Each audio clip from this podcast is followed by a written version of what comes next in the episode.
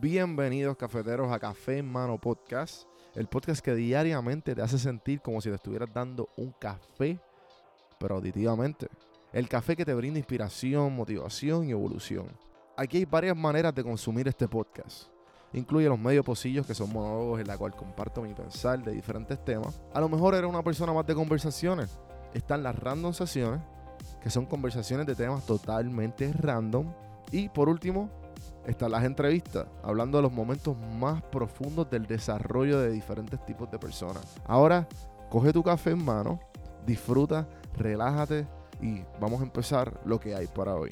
El podcast es traído a ustedes por Puerto Rico Sin Filtro. Puerto Rico Sin Filtro te ayuda a ti con tu negocio, con tu marca personal y especialmente con tu podcast. Yo soy parte del equipo de PR Sin Filtro y si entras a cafemanopodcast.com y ves el botoncito de reservar consulta, vas a ver todos los servicios que ofrecemos. Ya hemos ayudado a gente con los intros, eh, haciendo su podcast, creando sus páginas, bueno, con un montón de cosas. Así que acuérdate, me escribes a mí en Don Juan del Campo en todas las redes o entra a cafemanopodcast.com para más información.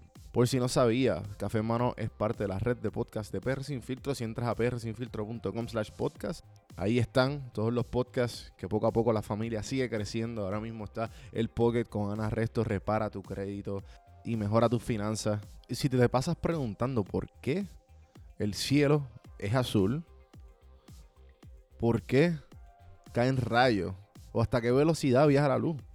Explicando todo eso en Arroz con Pollo, Curiosidad Científica, Agustín Valenzuela te explica.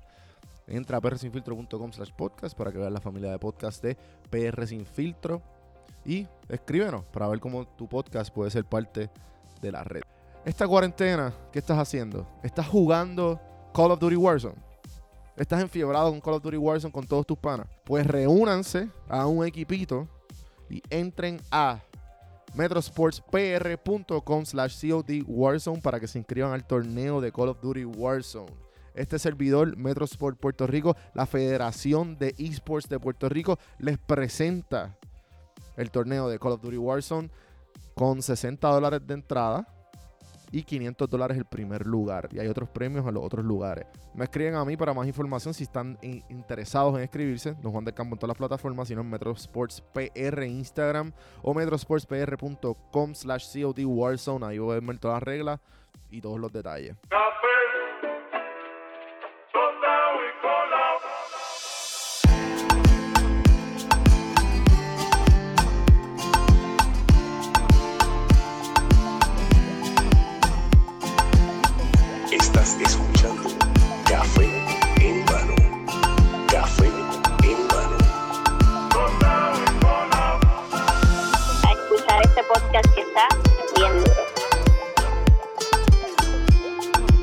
Escuchando Café en Mano.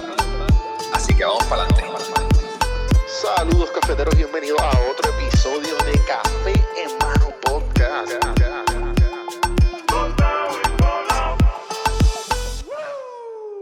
Pues en 3, 2, 1. Saludos, cafeteros. Bienvenidos a otro episodio de Café en Mano Podcast. Hoy me acompaña Brandon, Brand On de 787 Brand Coffee. 787 Coffee. Bienvenido. Saludos, Juan. Gracias. Qué, qué placer estar en tu podcast. Y, y nada, he escuchado un par de tus episodios. Me Ah, gusta y es un placer estar aquí.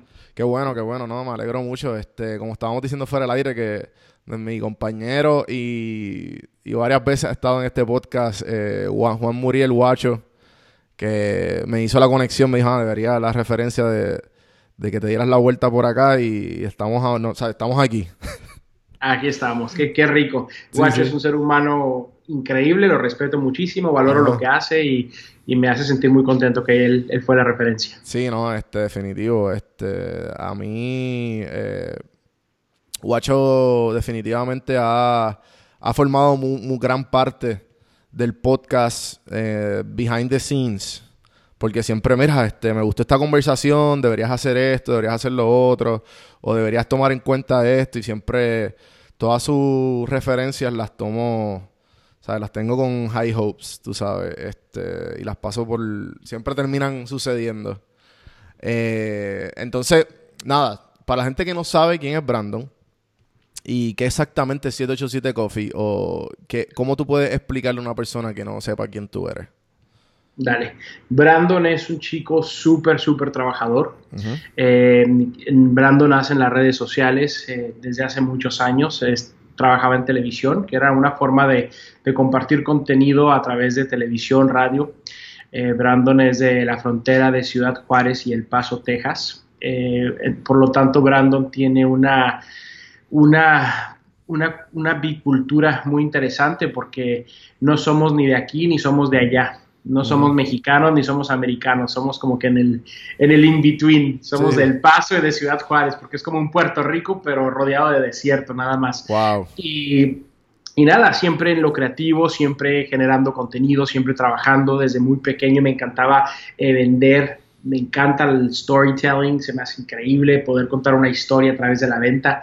Y desde pequeño empecé, tuve grandes mentores, trabajaba en la televisión y un día me doy cuenta que ya no me interesa trabajar en la televisión, me interesa generar mi propio contenido, me interesa contar historias para clientes, empiezo a, a- a buscar a clientes, empiezan a llegar a mí, me voy a vivir a la Ciudad de México a trabajar en una empresa de televisión que se llama Televisa, Ujú. Duró seis meses en la Ciudad de México en Televisa. Eh, aprendí muchísimo, conocí gente increíble, pero no me consideraba parte de, de esa cultura, no, no era quien yo era. Y regreso, me vengo a vivir a, a Nueva York, que es donde resido hoy por hoy. Y aquí empiezo desde cero, Juan. Desde cero empiezo.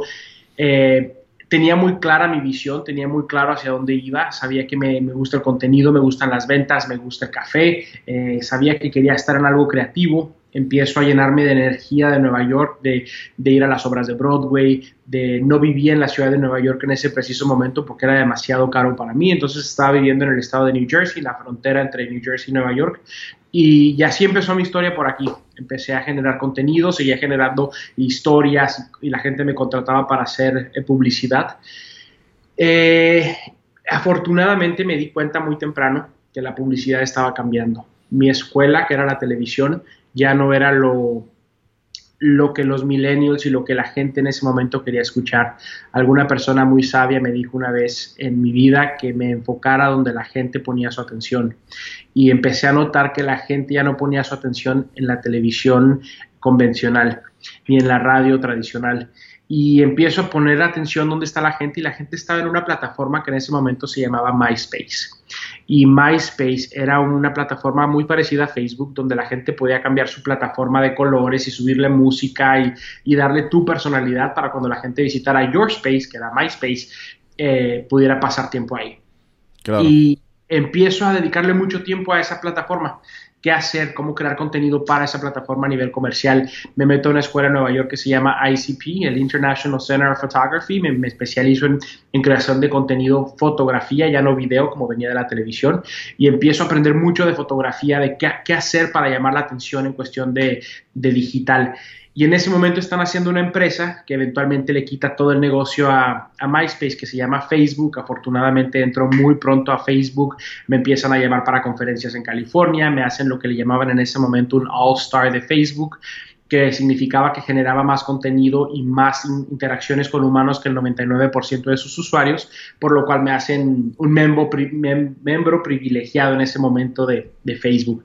Y así es como empieza este, este recorrido por por digital, por agencia de publicidad, que eventualmente me lleva a lo que soy 787 Coffee, una empresa de café puertorriqueña que es interesante y tú lo sabes porque haces esto también, estás uh -huh. en un podcast.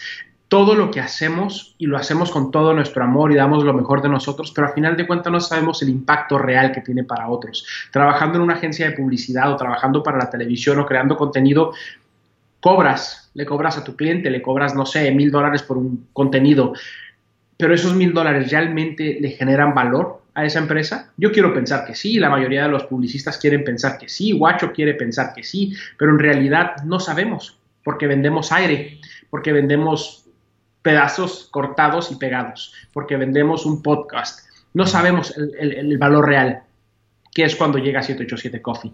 Llega la oportunidad de invertir dinero y comprar una propiedad en, en, Maricao, Puerto Rico, y llega el momento de poner a prueba todo mi conocimiento y todo lo que yo creía que sabía.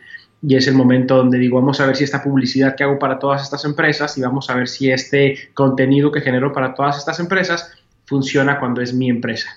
Y ahí es Claro. como nacido todo y ha sido, ha sido un camino muy interesante y muy divertido. Wow. eh, sí, la- el tramo que definitivamente has, llevado todo este tiempo eh, de Nueva de, de México a Nueva York y de Nueva York a California y luego nace 787 Coffee. ¿Por qué, de, dónde, ¿De dónde surgió el amor a Puerto Rico? Porque, bueno, yo me hubiese pensado y como yo pienso yo que, eh, no sé, por, qué no fue algo, algo que, que más lleva a tu crianza o algo que está conectado a tu cultura? ¿Por qué la cultura puertorriqueña?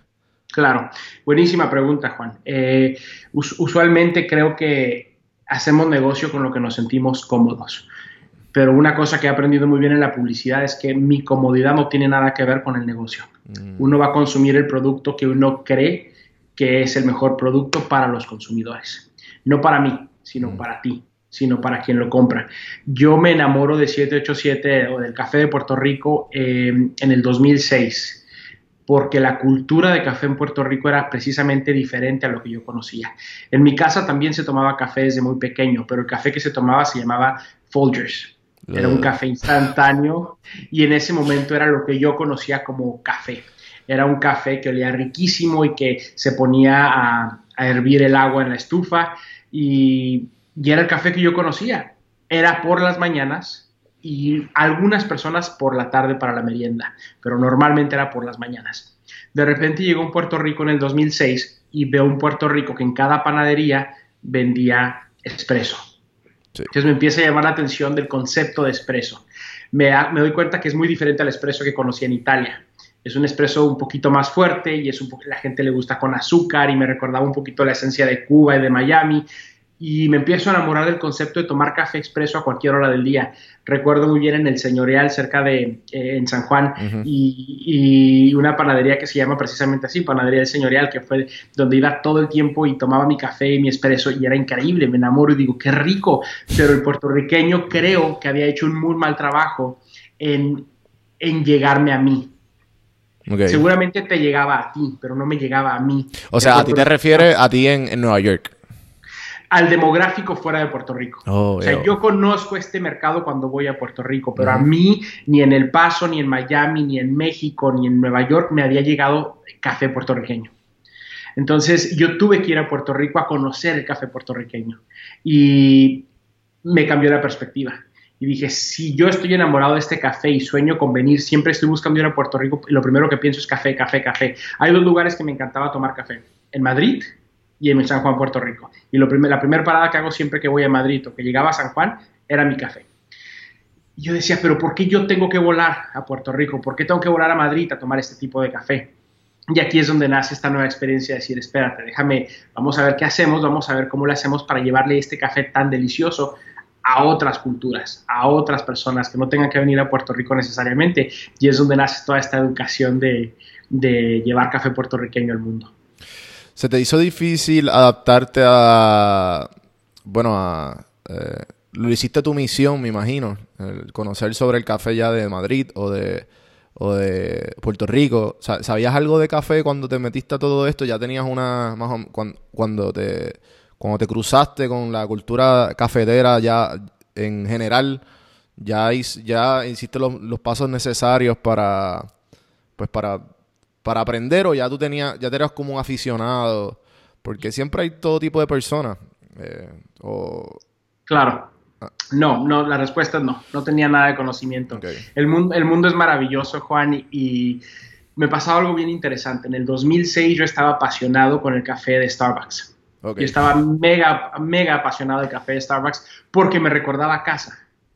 Starbucks me generaba una experiencia. Starbucks me generaba un couch donde me podía sentar súper cómodo, me generaba un café rico, una exclusividad. Me encantaba traer la sirenita en mi vaso porque me hacía sentir cool y caché y nice.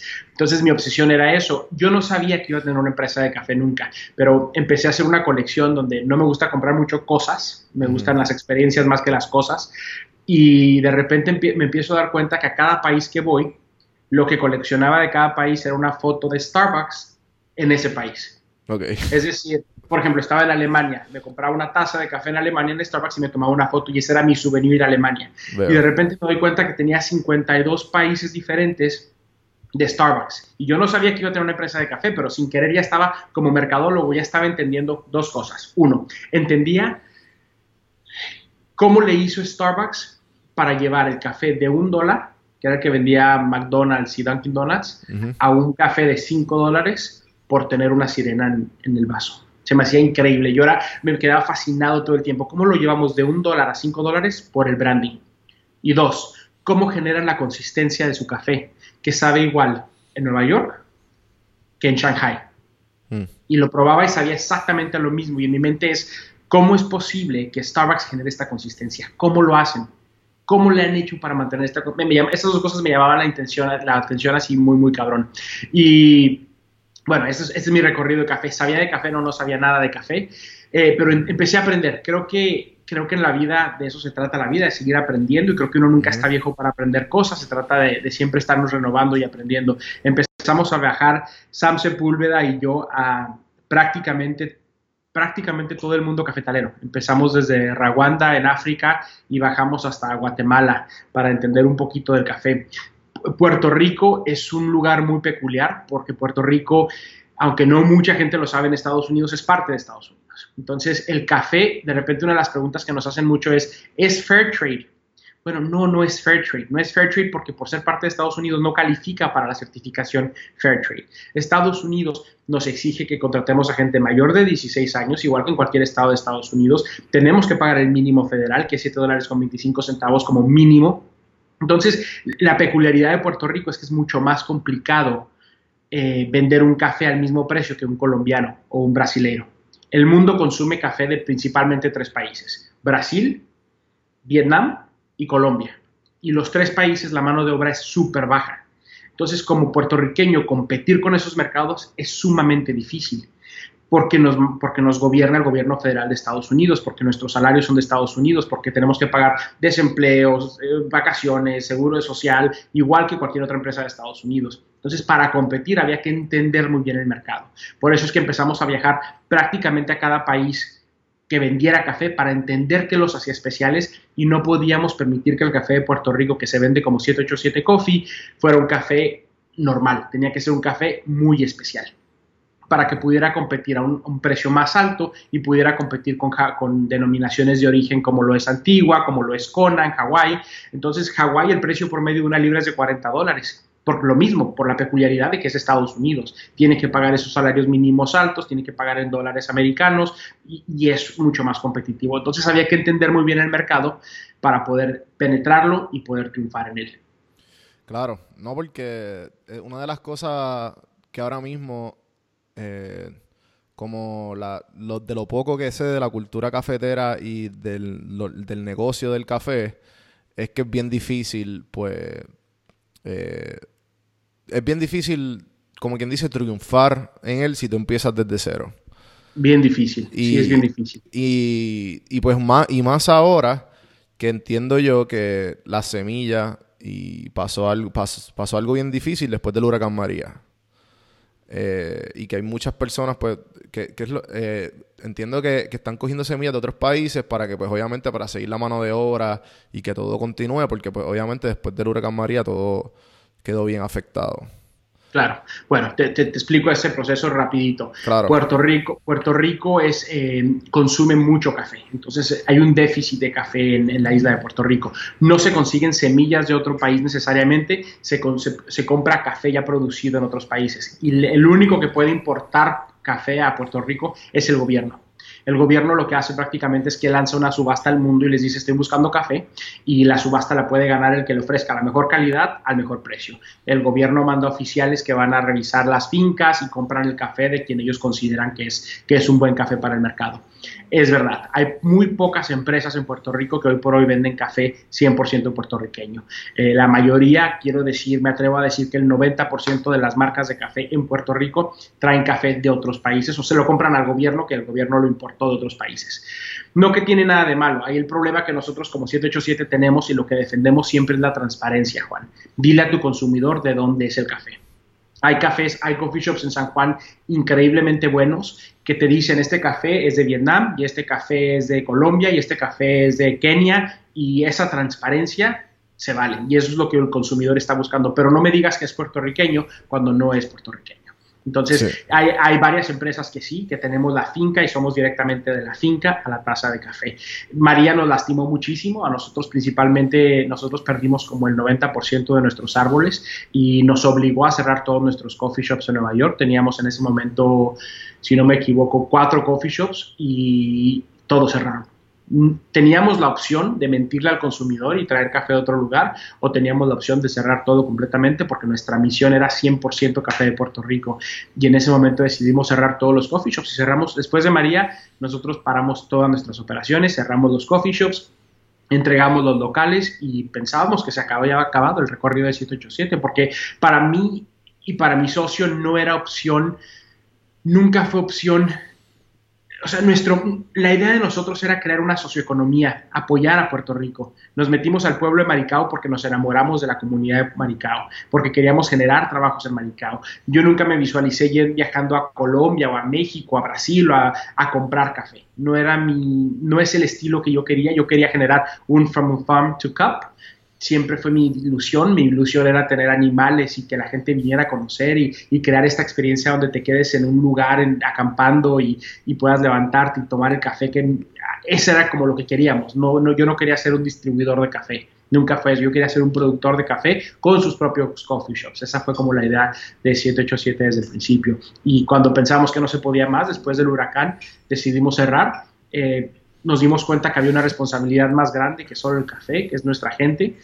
Maricao es el pueblo más alto en desempleo de todo Puerto Rico y al ver la reacción de, la gente, de nuestros compañeros de trabajo en la finca y, ver todo lo que perdieron, nos dimos cuenta que era una responsabilidad, ya no era una opción, sino una responsabilidad de nosotros construir casas, trabajar con ellos y generar empleo. Y ahí es donde llega la segunda ola de 787, que volvimos a, dar todo al 100% en más pequeño, pero empezamos a replantar la finca, empezamos a generar métodos más sustentables, más eco-friendly, para poder realmente crecer y poder durar muchos años.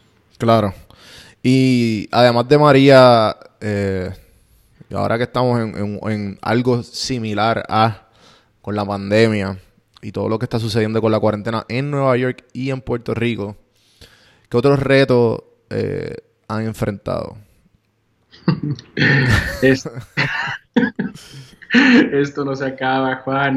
bueno, se llama, se llama vida, se llama vida, es, lo que te puedo decir, se llama vida, es, es, un, es un recorrido, es un... Eh, ha sido muy interesante, ha sido muy interesante. Eh, siento que María nos preparó para la pandemia. Todo lo que están sufriendo las empresas hoy por hoy, nosotros hasta cierto punto fue María para nosotros. Ahí fue cuando cerramos, ahí fue cuando lloramos, ahí fue cuando yo sentí un, desapego muy grande de Puerto Rico. Yo llevaba muchos años yendo a pasar año nuevo en Puerto Rico y ese año yo no quisiera Puerto Rico pasar año nuevo. Hubo una... Imagínate, Juan, que tienes toda tu vida trabajando en publicidad, ahorrando dinero, forjando tu futuro y en cuestión de dos horas pierdes todo. Toda tu vida de ahorros y toda tu vida. Yo ya, no, yo ya no tenía en qué caerme muerto, ya no tenía un peso guardado, todo se lo había dado a Puerto Rico y de repente llega un huracán y se va. Había muchos sentimientos encontrados. Eh, es para lo que la mayoría de la gente es la pandemia, para nosotros fue María. La pandemia para nosotros ha sido un regalo ha sido un verdadero regalo. No ha sido una pandemia de crisis ni de dolor, ha sido un regalo porque es lo que hemos venido peleando hace mucho tiempo. 787 Coffee es más que una compañía de café. 787 Coffee es una compañía de generar memorias, de generar una reconexión con el planeta. Tenemos una finca de café con 103 acres donde tenemos a un pájaro que se llama San Pedrito, que es auténtico de Puerto Rico y está en extinción. Tenemos de los bosques más importantes de Puerto Rico que pudimos haberlos cortado para plantar café y decidimos no, aunque perdiéramos dinero, porque era lo correcto. Tenemos manantiales de agua que venimos protegiendo con sombra hace mucho tiempo para cuidar el, agua y los recursos naturales. Tenemos ríos que no permitimos que caigan nada de químicos. Todo esto que te hablo es, es conciencia. Todo esto que te hablo se llama responsabilidad social. Contratar a gente del pueblo de Maricao y tratar de pagarles lo mejor. Tratar de llevarle al consumidor un producto sin químicos. Tratar de llevarle al consumidor un producto hecho aquí, crecido aquí, no que viene en un barco de otro país tres meses después, una frescura, una sociocultura, una socioeconomía, es lo que hemos venido peleando. Es lo que por la razón que existimos. Es por la razón que somos, porque queremos tener esto. ¿Qué nos ha hecho la pandemia nosotros? Generamos un aviario increíble, compramos gansitos, compramos patitos, compramos pollitos, compramos animales que estaban lastimados, los unimos en un aviario y ahora tenemos gansos enormes y bellos que se llevan bien con los patos y con los, y con los gallos y con los, las palomas que hemos puesto ahí, con los tenemos una cosa hermosa, compramos unas vacas, compramos unos toros, compramos chivas, eh, compramos guineas, la finca está mejor que nunca. El cielo está precioso, las estrellas están increíbles, el café está en regocijo, llueve, no hay tráfico, el planeta está de fiesta y 787 Coffee también. Entonces, lo económico pasa. Eh, acabamos de reabrir el primer coffee shop aquí en Nueva York hace 3, 4 días y la gente viene y, sonríe. Ha habido quien llora, ha habido quien nos abraza y eh, están felices de que estamos aquí porque entienden la misión que tenemos, que es mucho más que vender café. Café, compra a Starbucks. Si no te importa a, quién le compras, vete Starbucks. Te garantizo que vas a ver a lo mismo, te garantizo que es un buen café, pero si realmente quieres hacer un cambio social, entonces apóyanos a nosotros. E, eso es lo que somos nosotros. Somos una empresa de café que tiene valores, que tiene sentimientos, somos humanos, trabajando bien duro todos los días para llevarte a ti, humano, una tasa de calidad de manos trabajadoras de Puerto Rico. Entonces entiendo que 787 Coffee no está disponible en Puerto Rico, sino que en Nueva York y en y la meta es exportarlo y, hacerlo disponible en, como tú dijiste, en El Paso, en Nueva York y en otros estados. Eh, ¿Cómo? O sea, explica, dame un poquito más de trasfondo de eso, por favor. Claro. Eh, bueno, realmente sí está disponible en Puerto Rico a través de la página de internet. Eh, la página de internet está disponible para todo el mundo. Pero eso, eso, es algo, eso es algo reciente, ¿no? No, no, siempre, estado... siempre, siempre. Okay. Incluso al puertorriqueño no se le cobra envío. Para, para mm. tratar de impulsar la economía de Puerto Rico no se cobra okay. envío en Puerto Rico.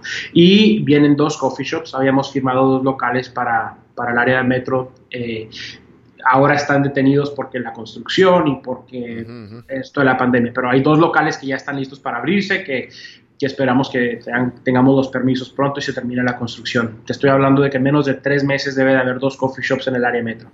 En menos de tres meses también va a haber un coffee shop dentro de la finca para quien le gusta el chinchorreo y quiera salir de, del área metro y quiera venirse a compartir una reconexión personal con animales y esto, también hay un coffee shop ahí. Y tenemos cuatro en Nueva York, uno abierto hace un par de días, otro que abre hoy y dos más que abrirán en un mes más o menos. ¿Cuál es la idea de 787? Crecer. Crecer, pero responsablemente. Crecer, eh, creo, creemos, o sea, de todo corazón siento que el producto de Puerto Rico tiene un valor bien grande porque no se consigue. Puerto Rico era gran exportador de café hace muchos años. No sé si sabías, Juan, pero, pero Puerto Rico era el, país productor, si no me equivoco, el número 6 del mundo. Eh, es un café que por su eh, situación geográfica está rodeado de agua, por, por las montañas, por la tierra, tiene unos sabores exquisitos. Tiene un, para mí es el mejor café del mundo. Por eso invertí en Puerto Rico. Para mí tiene un tono chocolatoso, tiene un toque cremoso, tiene eh, los cítricos dentro de, del café, es una cosa increíble. Para mí yo lo tomo incluso sin azúcar, es un café muy rico y tratamos de innovar respetando siempre la esencia del café puertorriqueño. Uno de nuestros colaboradores, un compañero, cuando veía que tostábamos el café en la torrefacción normal, un día nos dijo, ¿por qué no lo tostamos con leña, como lo, lo hacían mis abuelos? Y empezamos a hacer lo que le llamamos al fogón, y tenemos un tueste especial al fogón, que es un- tenemos ahí unos bloques, ponemos leña de guava, y empezamos en un sartén a tostarlo, y así lo tostamos, simplemente porque así lo hacían hace 60 años en Puerto Rico, y queremos seguir respetando la esencia de lo que es el Puerto Rico de hoy. Y se nos vende muy bien, o sea, tú llegas, hoy nada menos fui al coffee shop en la mañana, y, y llega un rubiecito así súper hipster y busca su fogón y así lo pide, The Wood Fire Roaster y ya empiezan a conocer porque andan buscando lo, lo esencial, la reconexión con el planeta. Creo que conforme salgamos de esto, la idea es seguir creciendo siempre y cuando tengamos suficiente café en la finca. Estamos dándole bien duro, estamos plantando cafés. Esta semana se plantan como 4.000 palos de café, que, este crecimiento sigue. eh, tarda tres años en, darnos el fruto el café. Y entonces estamos preparándonos para de aquí a tres años hay un crecimiento bastante grande y, y poder seguir generando más, más productos. Creemos que Puerto Rico tiene mucho potencial en el área de cacao. Tenemos un té exclusivo que hacemos nosotros porque en la finca se da mucho china, que le dicen ustedes naranja, mucho limón, y ahora estamos haciendo nuestro propio té. Todo lo, lo deshidratamos nosotros, la fruta en la finca. Después, en, en, vez de comprar paquetes de té, tú mismo le echas la fruta y, y sacas fruto completamente de la finca a, a tu producto, Genial. a tu té, a tu, a tu café. Sí. Y entonces, si, si, si llegaran a darte a ti la. a Brandon. El poder de cambiar la cultura cafetera o resolver los problemas existentes en la cultura cafetera puertorriqueña y el mundo, ¿cuáles fueron tus primeros pasos Para el café. para el café? Para el café. En Puerto Rico, si yo tuviera el poder de cambiar la cultura cafetalera en Puerto Rico, les diría eh, a los productores de café que se sientan orgullosos de ese, de ese gran regalo que les dio la vida, Dios, el universo, el planeta, porque el café es bendecido en la isla. Y los empujaría a que mejoren sus, sus procesos de café. Creo que, que, todas las industrias, tú lo ves con Netflix, tú lo ves con cualquier industria que yo te hable, hay una evolución. El café también tiene que seguir evolucionando tenemos que seguir jugando con los sabores, con los métodos, con los procesos. Yo sería muy feliz el día que haya un método de, de, de hacer café que fuera puertorriqueño. Lo, Cuba tiene su, sus métodos, Italia tiene sus métodos, Francia tiene sus métodos, Alemania tiene sus métodos, Estados Unidos tiene sus métodos. Yo creo que con la cultura de café que tenemos en Puerto Rico podríamos tener nuestro propio método y hacerlo mundial. Eh, muero por eso, pero requiere no una persona ni solamente una marca de café, requiere una unión de, de, todos los que estamos en la industria de café, de buscar métodos diferentes, de unirnos. Siento que hay mucha competencia entre la industria de café en Puerto Rico. En vez de unión, hemos, yo encuentro que es un poquito competitivo. Eh, para nosotros ha sido la razón por la que la bolsa es en inglés, por la razón que le hemos dado bien dura a Estados Unidos, es porque queremos traer una nueva economía a Puerto Rico. Eh, yo encontré cuando llegué ahí, yo tengo una perspectiva, Juan, un poco diferente porque yo no soy de Puerto Rico. Entonces yo llego a Puerto Rico y tengo una visión diferente de las cosas de lo que ve la gente de Puerto Rico. Yo empiezo a ver que todos en Puerto Rico se peleaban por el mismo dólar. Todos estaban peleándose entre ellos por el mismo cliente. Yo digo, yo no quiero ser uno más de ellos peleándome por el mismo cliente. Yo lo que quiero es, si yo soy de fuera y llamo el café de Puerto Rico, yo le quiero llegar a esa gente también. Entonces yo empiezo a buscar cómo traigo dinero a Puerto Rico. Yo no quiero ser Walmart que llega a Puerto Rico y lo único que hace es le paga salarios a la gente y se lleva el dinero a otro lugar. Yo estoy buscando cómo le hacemos para inyectar economía a Puerto Rico. Yo quiero también agradecerle a Puerto Rico todo lo que nos ha dado a nosotros. Entonces nuestra filosofía es cómo le hacemos para sacar el, el producto de Puerto Rico y que entre dinero nuevo a la isla. Y esa ha sido nuestra misión. Y, y, en el mundo igual, levantar nuestros procesos y, y, consumir productos locales. Fíjate, tú vas a México y tomas café que es mexicano. Tú vas a Colombia y tomas café que es colombiano. Tú tomas café, vas a Brasil y tomas café que es brasileiro. Pero vienes a Estados Unidos y tomas café no de aquí. Entonces, para la gente de Estados Unidos, aprender a consumir productos de aquí, de Hawái, de Puerto Rico, son los únicos dos lugares que nos regalan café. ¿Por qué, ¿Por qué descuidamos tanto esos mercados? Creo que es una conciencia. No importa qué partido político seas, importa a dónde gastas tu dinero. Si tú estás hablando, tú, Juan, me estás hablando de un mejor país, de un mejor Atlanta, tú vives en Atlanta, pero el dinero se lo da siempre a Walmart. Bueno, Walmart se va a China, el 99% de sus productos son chinos. Entonces, ¿qué cambio estás generando realmente? ¿Por qué mejor no apoyar a la señora que hace velas en la esquina? ¿Por qué no apoyar a la señora que hace paletas en la esquina? ¿Por qué no apoyar la economía de Atlanta? ¿Por qué mandas el dinero a China? Bueno, es lo mismo con el café. De repente llega gente y nos dice, les ofrecemos la bolsita y la bolsita cuesta $19.90. Dicen, sí, pero en Walmart la consigo en 9 dólares. Sí, señora, pero ¿de verdad? O sea, seguimos manteniendo gente en China o en Vietnam o en Brasil o en Colombia o le damos trabajo a nuestra gente, la gente que tiene el mismo pasaporte que tú y que yo. Y es una conciencia de todos los días, recordarnos por qué es importante apoyar los productos que son de aquí, porque es importante apoyar la microeconomía. A mí me encanta eso de Nueva York. Estás en Nueva York y tú te das cuenta que no hay un solo Walmart. Y no hay un solo Walmart porque nadie quiere comprar en Walmart. Prefieren pagar un poco más, pero ir a comprar a 787, ir a comprar a la señora que hace arepas en la esquina y a la comida india del señor de India. Entonces la economía se mantiene aquí porque sabemos que hay que pagar rentas muy caras. Entonces la economía se hace. Si en Puerto Rico hiciéramos lo mismo, si en Estados Unidos hiciéramos lo mismo, creo que a ti y a mí nos iría mucho mejor, ganaríamos más, tendríamos mejores negocios. Entonces es una conciencia de todos los días. La verdad es que así ha sido un reto y un camino porque mucha gente ni siquiera se ha dado cuenta que Puerto Rico es parte de Estados Unidos. A mí mucha gente me preguntó, pero ¿por qué inviertes en Puerto Rico? No hay calles pavimentadas o no es seguro. Y, me daba risa porque le preguntaba, ¿ya has ido a Puerto Rico? Y la respuesta era no, pero en su conciencia era, era eso. Sí, que ya automáticamente pues, con lo que saben del, de la tercera persona, pues terminan con una conciencia afectada. Definitivo. Y entonces te pregunto, y tocaste dos temas ahí que a mí me llamaron la atención. Y uno es, eh, pues, tú como pues, publicista, como empresario y queriendo emprender, eh, decidiste en Puerto Rico. Y como tú dijiste, en Puerto Rico tú, tú, tú, viste que mucha gente se pelea por el mismo dólar.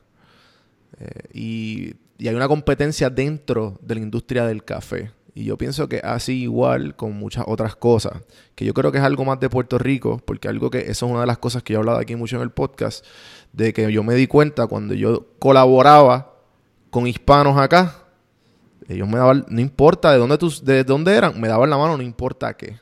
En Puerto Rico hay mucha, es, como, como dicen los gringos, es nitpicking, ¿sabes? Como que, ah, eh, le voy a darle ayuda a este o a este y casi siempre es por beneficio mutuo. No es como que, ah, toma. Eh, eh, esta conciencia de todos llegamos juntos, todos nos ayudamos, vamos a crecer juntos, hay espacio para todo el mundo. Eh, ¿Cómo tú, al llegar a Puerto Rico, ¿sabes cuán rápido te diste cuenta de esto? ¿O crees que es algo que es que afecta mucho la, la industria o es algo que sea, ¿Cómo tú, tú viste esto rápido o cómo, cómo te adaptaste a esta mentalidad? Claro, yo, yo creo que existe en todos los países y en todas las culturas, de verdad lo creo. Creo que, creo, creo que el cambio en el mundo debo de ser yo y creo que el cambio en el mundo debes de ser tú. No me voy a sentar ni a juzgar a, a nadie, ni, ni, a un puertorriqueño, ni a un mexicano, ni a un canadiense. No, todos somos buenos y todos somos malos, depende de quién cuente la historia. En Puerto Rico creo que hay un potencial increíble de vender productos puertorriqueños en el mundo. Así de fácil. Y creo que, que, como todo en la vida, se it takes a village, se dice en inglés. Se requiere de la colaboración. Y, si trabajamos juntos, vamos a llegar bien lejos. Si trabajamos compitiendo, nos vamos a hacer la resistencia a nosotros mismos. En Melbourne, en Australia, hay un área que todos conocemos el concepto de bar hopping es vas a un bar y vas al otro y te gusta que haya muchos bares juntos en una área porque vas brincando de uno a otro. Vas un viernes en la noche, vas a un barecito, te das un precopeo y luego vas a otro y en otro y luego tapas y luego así. En Australia hay ese concepto, pero de café. Que si te juntas en, un, en una, es una área donde tú vas de café en café y así la gente cuando quiere un buen café va a esa área. Entonces no se convierte en competencia, sino que se convierte en apoyo porque un día van al tuyo, al día siguiente van al mío, pasado van con otro, pero siempre van a esa área. Entonces generamos una comunidad de los mejores cafés del mundo. Eso existe un potencial para hacer eso. Existe un potencial para hacer eso en Puerto Rico, un área de cafés, un área de colaboración. Yo creo que uniéndonos, yo creo que apoyándonos y yo creo que entendiendo que hay que vender productos de nosotros. Olvídate de Puerto Rico, de México, de nosotros tenemos, como latinos, tenemos un potencial cabrón, bien, bien, bien grande. Hoy por hoy, China exporta todos sus productos al mundo, pero nosotros tenemos un Latinoamérica que nos podría dar muchos de esos productos. Perú, pero es una magia para la manufactura. Tiene unas telas increíbles. ¿Por qué ir a China a comprárselos allá cuando tienes un Perú aquí? O sea, laboratorios, farmacéutica, autos, ropa, tenemos potencial amando poder. Entonces simplemente hay que empezar a pensar un poquito más en el sur y no nada más eh, Asia. Claro. Creo que por ahí va la cosa. Sí, sí. Este. No, y me gusta eso porque es que la, la cuestión. Y, y tuve una, tuve una conversación similar y le hice más o menos la misma pregunta a, a, un, a un compañero de Perú. Y, y él, entonces yo le dije más o menos algo similar. Y él estudió un tiempo en Europa y, o sea, y, y ha viajado el mundo bastante. Y él me dice, mira, me pasa exactamente lo mismo en mi, en mi pueblo. O sea, que es mentalidad de pueblo pequeño. O sea, esa mentalidad de, de que, ok, pues no, de- voy a, déjame no gastar $19.99 en esta bolsa de café, voy a Walmart. Igual es como que es mi bolsillo, es mi oportunidad, yo quiero salir adelante. O sea, no es algo de, de- de todos. Seguro. Eh, De, de acuerdo. A mí una de las cosas que me ayudó mucho, Juan, es, por ejemplo, en, en mi, como mexicano, mi, mi familia es mexicana, mi- como mexicano, me, siempre me di cuenta que yo podía viajar a cualquier parte del mundo y yo iba a encontrar seguro tres cosas. Seguro, no importa qué país, aunque tú me digas. Tacos, tequila y corona. No importa qué país del mundo yo fuera, se venden los productos mexicanos. ¿Qué pasa con eso? Pasa que México exporta producto tiene una economía tan poderosa y crece tanto económicamente porque exporta tanto producto. El maíz lo exporta, sus vegetales los exporta. Entonces, aparte de todo el producto que se vende internamente, siempre está entrando dinero de otros, de otros países, siempre. Creo que ahí está la magia de Puerto Rico. Creo que ahí debería de estar. Azúcar, ron, arroz. arroz, café, cacao, vainilla, entre miles de otras cosas que podría sacar, leche de cabra, miles de otras cosas que podría sacar que se exportan de Florida y es más caro. Entonces creo que si realmente empezáramos a decir, ¿cómo le hacemos? A ver, tengo un ganado, ¿cómo le hago para exportar estas carnes? Tengo una jalea, una mermelada increíble de China, que se produce tanta China en Puerto Rico, ¿cómo le hago para exportarla? No es nada más venderla en el área metro y en Guaynabo y en Dorado, no. ¿Cómo le hago para sacarla a Florida y a Georgia y a Texas y a California? ¿Y cómo le hago para llevarla a Italia? ¿Y cómo le hago para llevarla a Francia? ¿Y cómo le hago para llevarla a México? Y ahí es donde estamos con 787 Coffee. Ese es el proceso. ¿Cómo le hacemos? Imagínate cómo me sentiría yo de tener la Ciudad de México llena de Coffee Shop 787 con mínimo un barista puertorriqueño en cada lugar donde los mexicanos digan, qué rico que puedo interactuar con un puertorriqueño, a lo mejor no conozco uno más que por Ricky Martin, pero qué rico que puedo escuchar el acento y qué rico que puedo estar, qué, qué rico que puedo estar cerca del reggaetón y, y yo qué orgulloso me sentiría de decir, ¿sabes qué? Estoy abriendo coffee shops en todo el mundo, igual en Madrid, igual en Shanghai, digo, eso viene, eso viene, tengo realmente tengo la convicción y, la- y las ganas y la energía y el equipo de trabajar bien duro para llevar el café de Puerto Rico al mundo. ¿De dónde se nace esta, estas energías tuyas de, pues, de, de ambición? ¿Las aprendiste de, ambición. tu- de tus padres? De, Sí, ¿sabes? sí, de, sí. de dónde te criaste? Como que de dónde quieres... Ah, quiero un coffee shop. ¿sabes? En todos lados. Claro, quiero claro. llevar esta, esta idea mía. Esta, ¿De dónde nace todo esto? Qué buena pregunta. No sé dónde, no sé dónde nace, Juan. No sé, no sé. Sí, creo que es una combinación de todo. Tengo papás locos también. Tengo papás que siempre creen, cuando creen en algo, le dan su mejor versión. Creo que, que es el equipo. Te das cuenta que es una responsabilidad social. O sea, yo voy al coffee shop y veo a, a todos mis compañeros de trabajo llegando a las 5 o 6 de la mañana con toda su sonrisa, a salir al campo con su machete, a darle. Y yo digo, yo no puedo estar acostado a las 5 de la mañana. Si ellos están trabajando, yo tengo que estar de pie también. Sí, sí. Y, y se convierte en una cosa muy, muy, muy de familia. Cuando te invitan a comer y te dan todo, cuando, cuando ves la cara de la gente que vive aquí, o sea, no tiene siquiera la gente que nos visita y el orgullo que sienten. Hacemos unos tours en la finca y el último tour que hicimos antes de María, el 70% no eran puertorriqueños. Era gente que voló de algún lugar a Puerto Rico para ir a conocer la finca de café. Y eso me llenó de orgullo. Yo no pude estar ahí en esa ocasión, pero las fotos que me mandaban y lo que me decía la gente es, imagínate tener gente de Norway que algún día conoció el coffee shop en Nueva York y ahora sus vacaciones las planearon a Puerto Rico en, la, en base a la fecha que les dimos. A lo mejor es ego, puede que haya un poco de ego ahí, pero en mi mente y en mi corazón estaba como palpitando súper alto de saber que esta gente fue a Puerto Rico por nosotros, que conocieron el café y que, que dedicaron una semana de su año para ir con nosotros. ¿De dónde nace de las ganas de estar vivo, loco? Me queda mucho por vivir me queda mucho, o sea, tengo, tengo toda la vida por delante, tengo ganas, tengo, tengo un producto increíble, tengo un equipo increíble, tengo vida, tengo dos manos para trabajar, tengo mente para pensar, tengo ojos para ver, tengo los oídos que me relajan. Todas las semanas estamos compartiendo un video en YouTube de algo de la finca, el sonido del coquí, el sonido de los grillos. Esta, semana salen los gansos. Voy a buscarlo porque esa es una de las cosas más que me hace falta, dormir con los coquí. Eso, eso es lo, más rico. Entonces, de repente salir a la finca y ver el coquí, las estrellas, te motiva, es energía. Yo el día que me, que me vaya a este mundo quiero saber que lo di todo, lo mejor de mí. Eh, ahora que, para partir con esa pregunta, que si algún tipo de solicitud, algún tipo de... Algo que quieras decirle a la, a la comunidad que escucha este podcast te doy el micrófono. ¿Qué, sugerencia o lo que tú quieras decirle ahora mismo? Tienes, tienes ah. el, ahora mismo esto abierto. Dale, pues mira, yo, yo creo que eh, hemos tenido un, buen camino. 787 Coffee ha sido en mi vida algo que, marcó mi vida definitivamente. Y, y, lo que le digo a todos es que vivan en agradecimiento, Juan.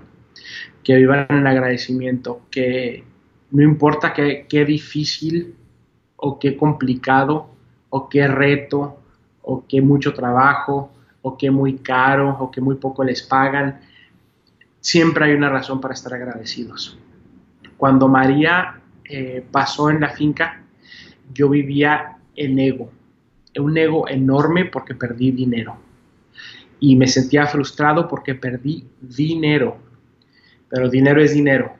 Cuando yo voy a Maricao y veo que mis compañeros de trabajo se quedaron sin casa, cuando volteaba a ver a Tony, que tenía una niñita de dos meses, y salió, después del huracán no le pasó nada, pero fue a ver a su suegra, y cuando regresa a ver a su suegra, la montaña colapsó arriba de su casa. Se quedaron con lo único que traían de ropa, sin fórmula para su bebé, sin pañales para su bebé. Te pone todo en perspectiva. Y dices, a ver, ego, perdí dinero, ellos perdieron casa, ellos perdieron comida, ellos perdieron ropa, ellos perdieron todo. Cuando llegamos y les dimos ayuda, cuando les dimos un par de dinero y comida, ver las caras de aliento y, el poder que tienes tú para cambiar la vida de alguien más es no tiene precio, es priceless. Entonces, ¿qué les digo? Vivan en agradecimiento. Vivir en agradecimiento porque, porque estamos vivos, vivir en agradecimiento porque tenemos un planeta increíble, vivir en agradecimiento porque Dios nos mandó una pandemia para quedarnos en casa con nuestra familia, porque tenemos un café maravilloso para que nos dé energía en la mañana, porque tenemos piernas para caminar, porque no tenemos cáncer, porque todos somos capaces de hacer todo. Que no se te olvide nunca, nunca, nunca, Juan, y a todos los que te escuchan, a tu comunidad, que el enemigo más grande de nosotros no es otro puertorriqueño, otro mexicano, otro americano, somos nosotros mismos. Nuestra mente es nuestro enemigo número uno. Cuando yo me veo en la pantalla y me digo, ay, qué gordo me veo, soy yo criticándome. Cuando yo me veo y digo, ay, qué fue lo que dije, soy yo criticándome. Cuando yo digo, ay, no, pero eso está muy difícil, no puedo, soy yo criticándome. Nadie me pone obstáculos más que yo. 787 Coffee ha creído porque todos creemos que podemos. El momento donde seamos duros con 787 Coffee se acabó. Tenemos que soñar con las estrellas y saber que podemos como latinos salir adelante, generar trabajos y sonrisas y memorias y, ser la mejor versión que podamos ser todos los días. Si, si pudiera, además de, pues, tener eso en mente, el agradecimiento, que es bien importante, y, lo he hablado igual aquí mucho en el podcast, alguien que se quiere meter en la industria del café en Puerto Rico específicamente, ¿qué tú le recomendarías o cuáles serían tus tu, tus tips para pues tratar de, de- de hacerlo? Porque pues, o simplemente eh, ¿qué pasos, qué pasos le- le- les darías para todo esto? Yo, te- ok, súper buena pregunta. Te voy a contestar como en diferentes fases. La primera no tiene nada que ver con el café, pero tiene que, todo que ver con los negocios. No hagas un negocio por hacer un negocio. Claro. No hagas un negocio porque crees que es un buen negocio. Haz un negocio porque es tu pasión. Yo, como consultor, mucha gente llega- llegan amigos y me dicen, tengo tal cantidad de dinero, quiero abrir un negocio. Y yo le pregunto, ¿cuál es tu pasión? No, no sé. No abras el negocio. A 787 Coffee, Juan, le va muy bien. Pero justo hoy vimos al lado de nosotros, en una de las locaciones, nuestra competencia cerró. Ya no va a abrir después de, de COVID. Con este ejemplo te estoy diciendo que a nosotros nos vaya bien, no quiere decir que al café le vaya bien. Por cada coffee shop que nosotros abrimos, cerramos cuatro coffee shops a la redonda. Nosotros somos apasionados del café.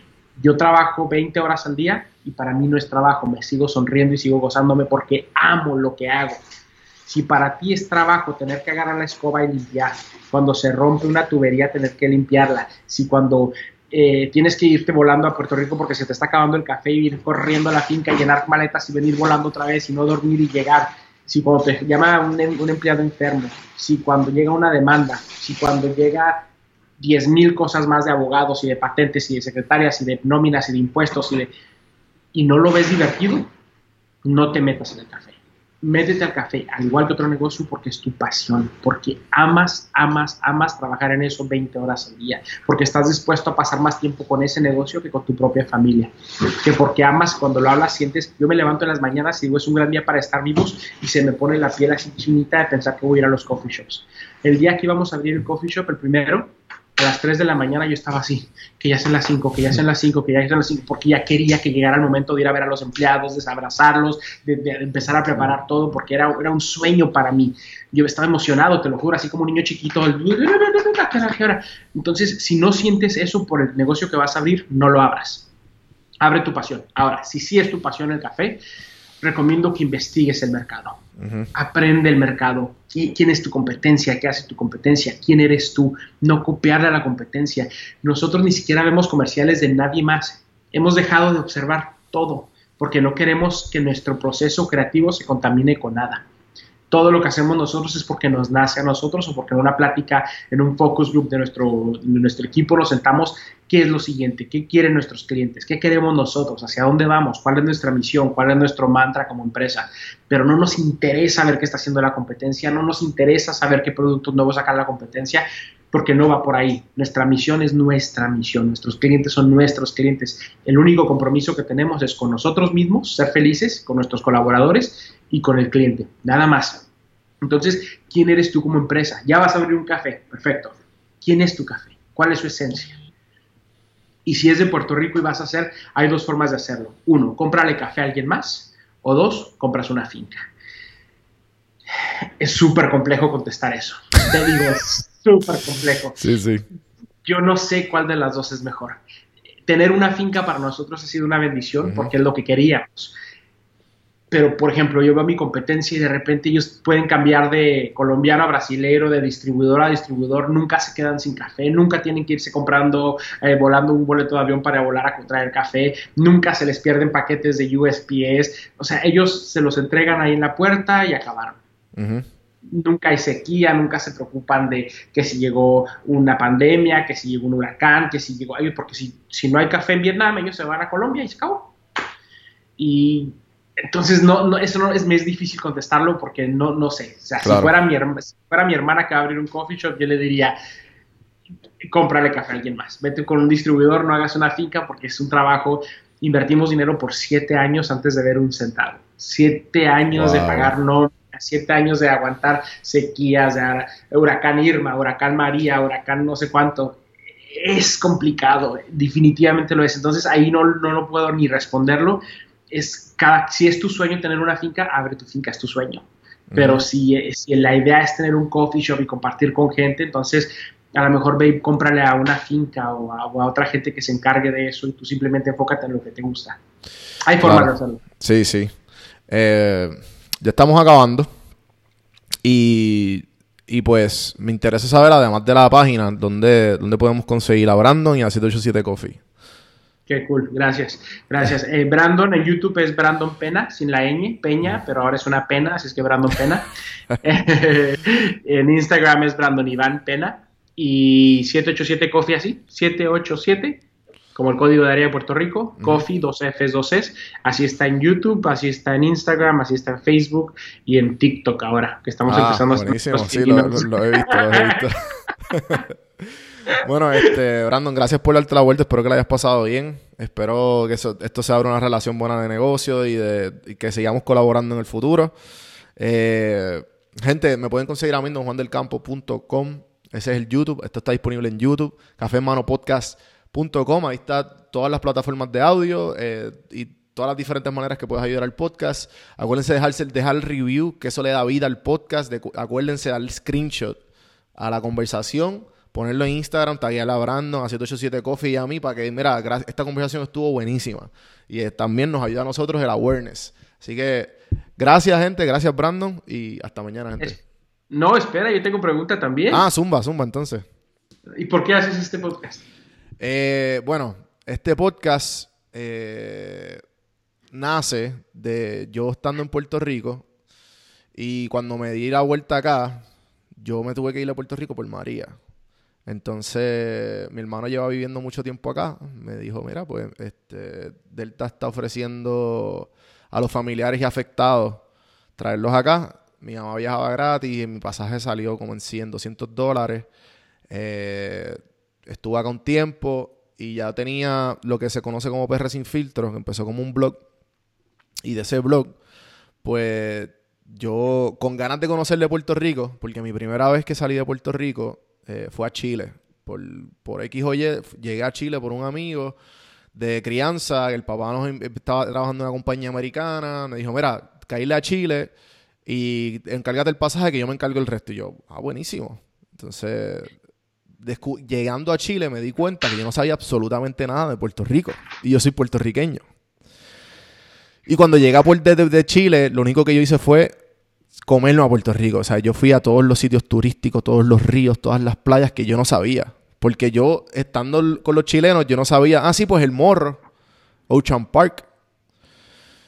Y me sentí bien mal. Ellos bien patriotas y yo no sabía nada. Eh, y, estas ganas de aprender las alimenté con tomando fotos. Yo era bien aficionado, tenía un buen teléfono en ese momento. Y en ese momento estaba empezando en Puerto Rico, eh, salió Instagram. Y una de las cosas eran los spots. Y, y empezaron a sacar uno. Yo era más o menos aficionado y a la fotografía o queriendo aprender. Y iba a todos estos sitios y yo dije, pero la gente compartía las fotos y eran con unos filtros horribles. Y yo, pero es que así no es. Así no es. Y empecé a compartir las fotos en PR sin filtro. Pues tú vas a compartir Puerto Rico sin filtro. Y pues ahí empezó, la gente empezó a usar las fotos, a sacar no- el hashtag no filter. Empezó la gente a compartirla y el hashtag explotó. Tiene más de, eh, creo que 80 mil veces la gente lo ha usado. Siempre la gente pone PR sin filtro. Y pues ahí empezó, hasta que llevaba años en el blog, cogió mucho tráfico y, y de ahí pues me llegaron oportunidades de, mira, pues necesito para mi marca, necesito que eh, diferentes colaboraciones con las marcas de Puerto Rico. Eh, llegué a colaborar con marcas enormes como Curse Light, como Uber, como Papa Jack, eh, Betty Crocker y por ahí para abajo. Haciéndole, y entonces empecé a venderle fotos y videos a las agencias de publicidad en Puerto Rico.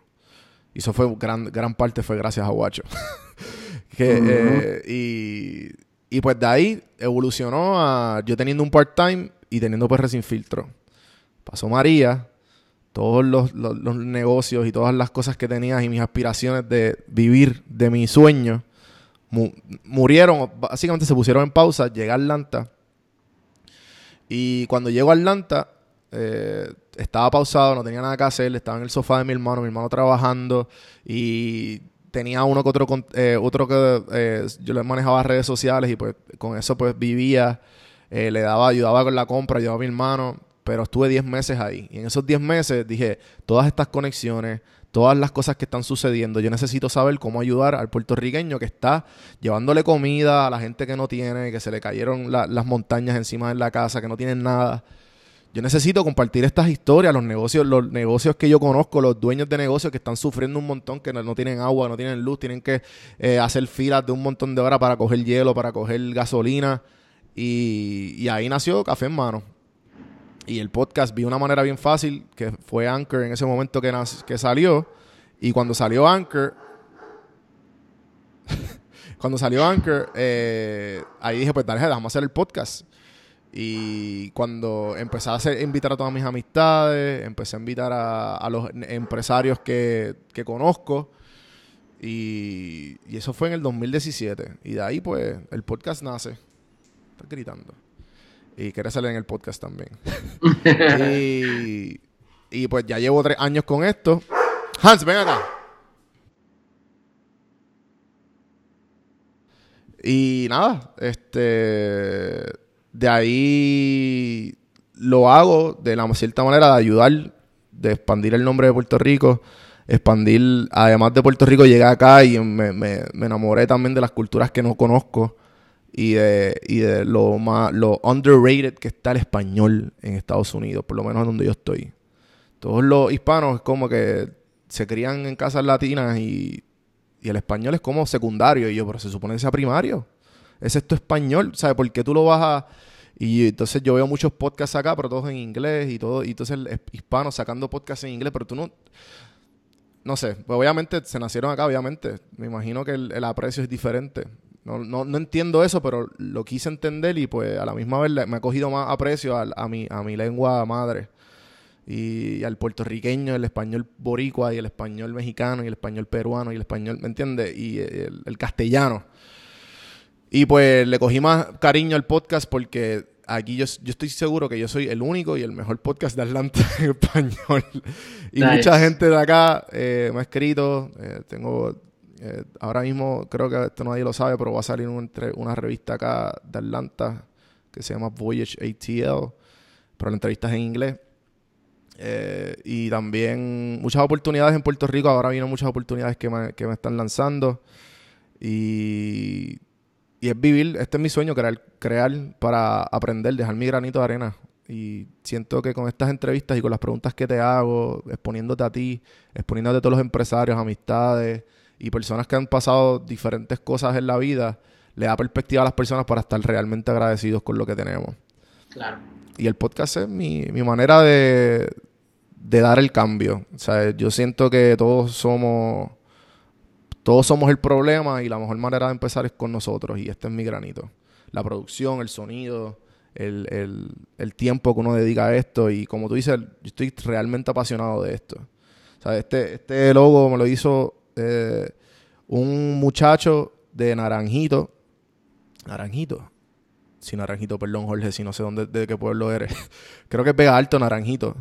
Y cuando pasó María, él recogió escombros. Y entonces esos escombros, él lo hacía muebles. Y esos muebles, lo, yo lo entrevisté porque él, él empezó a vivir de eso. Y esa entrevista llegó a Univisión. Y ahora mismo él tiene la agenda ocupada hasta el 2022. Y él está eternamente agradecido. Y me dijo, mira, yo necesito darte las gracias. ¿Qué tú necesitas? Y yo, bueno, mira, a ver si puedes hacer un logo. Y este logo de madera, a ver si lo, si lo puedes ver ahí. Ese Sí. logo de madera lo hizo él. Esos son escombros reciclados de Puerto Rico. Wow. Son muebles y cuestiones. Y esas cosas como me, me- me- me llenan. El hecho de que gracias a, de, de alguna manera, gracias a, a- la hora que te dediqué y a la, y el- la dedicación, a la, a la edición, a la producción, como tú dices, porque intan- ¿sabes? tú trabajando en publicidad, tú no sabes el, el costo del- de lo que estás haciendo. Y, y estas entrevistas, yo siento que cuando la gente me deja los mensajes, "Ah, gracias por esa entrevista, abrí- eh, pude abrir mi negocio, mi sueño, o cosas así. Y pues esas cosas me llenan. Esa es la, la, razón del, de Café en Mano. ¿Y hacia dónde va Café Hermano? ¿Hasta dónde va? ¿Hacia dónde va? Sí. Yo ¿Qué, sigue? Yo lo que sigue es, yo, yo, mi, mi sueño más grande es el, ahora mismo el líder en podcast en el mundo es Joe Rogan y The Daily. Esos son los podcasts más escuchados en el mundo. Top 5 siempre en iTunes.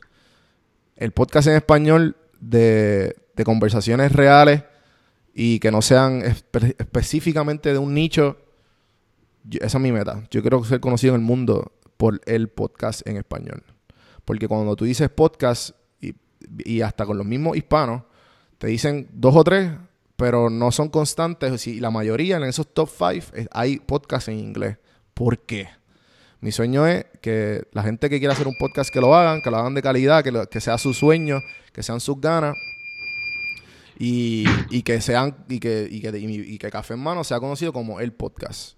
Y lo mismo, ambición, ego, hay un montón de cosas ahí envueltas, pero igual ese, ese es mi, mi, mi meta. Y si, es, y si no es café en mano, o sea, voy a estar yo de alguna manera en esa, en esa, o sea, en, en este mundo de podcast o de comunicaciones o, o de algo, porque igual lo amo y lo adoro café en mano, pero las vueltas que da la vida, ¿verdad? Tú uno nunca sabe. Y, y pues ese es mi, mi, mi meta con Café en Mano. Como que ahora mismo yo no pienso... Por mí, por mí esto va a seguir por 10 años. Por 15, por 20. Si el podcast sigue.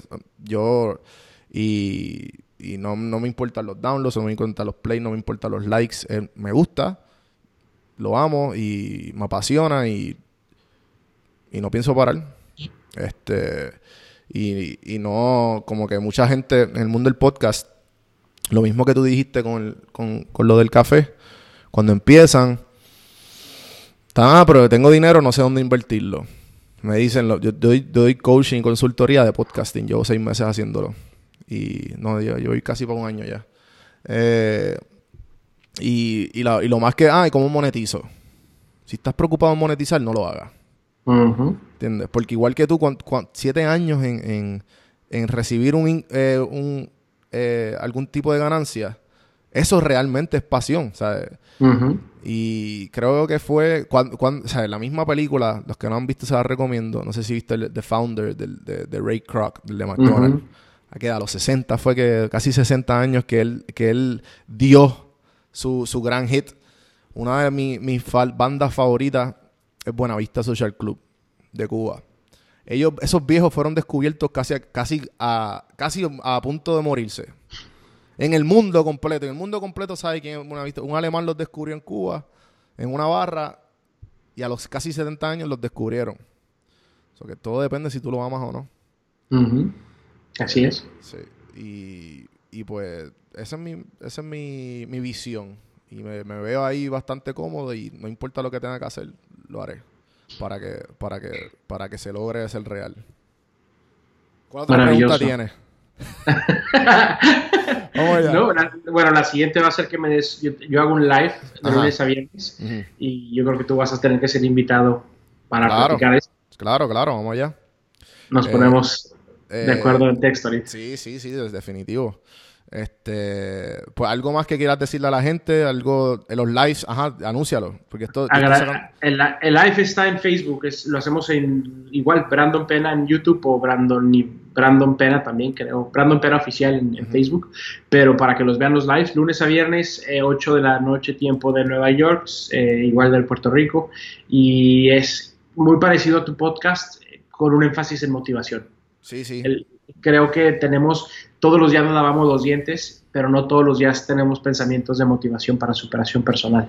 Y, y es un live que, que nació con la pandemia, yo no tengo mucho tiempo haciéndolo, simplemente estaba en casa, trabajando de casa y tengo un grupo de amigos increíbles y dije, bueno, si les tengo que llamar para ver cómo están, mejor lo hago en live y que la gente aprenda nuestras conversaciones que son bas- bastante interesantes. Algo como esto, Sí, bien sí. conversación. Igual yo como que este podcast yo lo, yo lo enfoco mayormente en mentalidad eh, y, y ese autoayuda, como que yo quiero que la gente entienda cómo la, la, la, la mente de las personas que están logrando algo o están haciendo son humanos como tú, ¿sabes? humanizando el proceso de grandeza. Porque la gente lo ve y, ah, no, espérate, que eso es bien difícil. En la, misma serie salió de Michael Jordan y todo el mundo, espérate, hay que trabajar para tú ser grande. Ah, bueno, ¿sabes? ahora como que la gente que, bueno, por eso, eh, por- básicamente por eso mismo son estas conversaciones. Por ahí a la Exacto. orden, gente ya saben, este, Brandon Pena en Facebook, ¿verdad? Sí, y, en YouTube. Y en Instagram también, Brandon Pena. Sí. Y bueno, ahora sí, los despido. Espero que la haya pasado bien. Gente, hasta mañana. y seguimos, seguimos.